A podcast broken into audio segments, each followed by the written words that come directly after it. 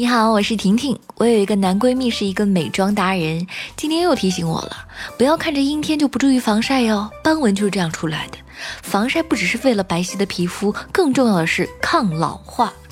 在他的一再督促下，婷婷养成了就算是下雨天也要涂防晒的好习惯。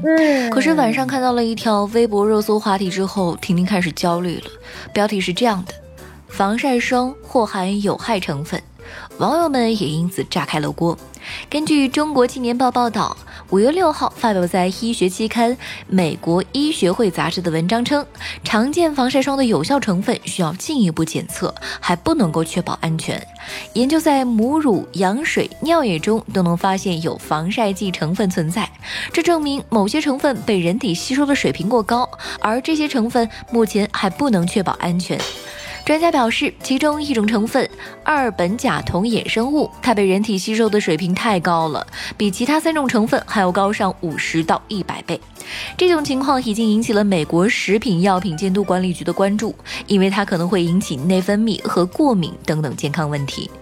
看到这消息，不少网友顿时慌了：所有防晒霜都有有害物质，到底还能不能涂了？所以我刚买的，到底要不要擦脸上呢？还有网友表示，并不太相信这种说法，而且太阳光也会引起过敏，甚至致癌，不防晒危害更大。不过，也有人说，经过自己的体验，防晒霜确实容易过敏。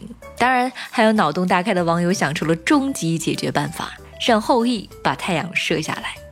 防晒霜或含有害成分，会引起内分泌和过敏等等。尽管这样的结果听起来有一些吓人，但是专家表示完全没有必要因此停用防晒霜。耶鲁医学院皮肤科医生莱菲尔表示，目前仍需要进行研究来评估这一发现，并确定吸收某些成分是否存在真正的医学影响。他还表示，抹在皮肤上的东西被吸收进身体，并不是什么新闻。这项研究只是美国食药监局想要告诉。防晒制造商们，他们应该做一些研究，以确保人体吸收这些成分是否会对健康造成威胁。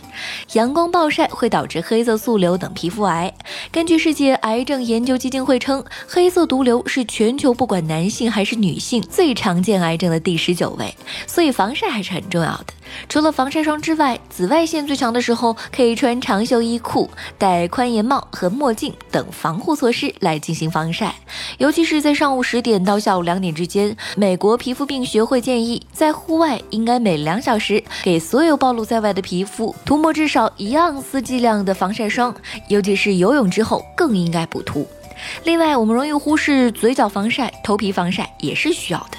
为了保护嘴唇，应该使用十五倍及以上防晒指数的润唇膏。如果你的头发稀疏，要么在头皮上涂抹防晒产品，要么戴上宽檐帽。此外，紫外线随时都有，即使阴天和冬天也应该使用防晒。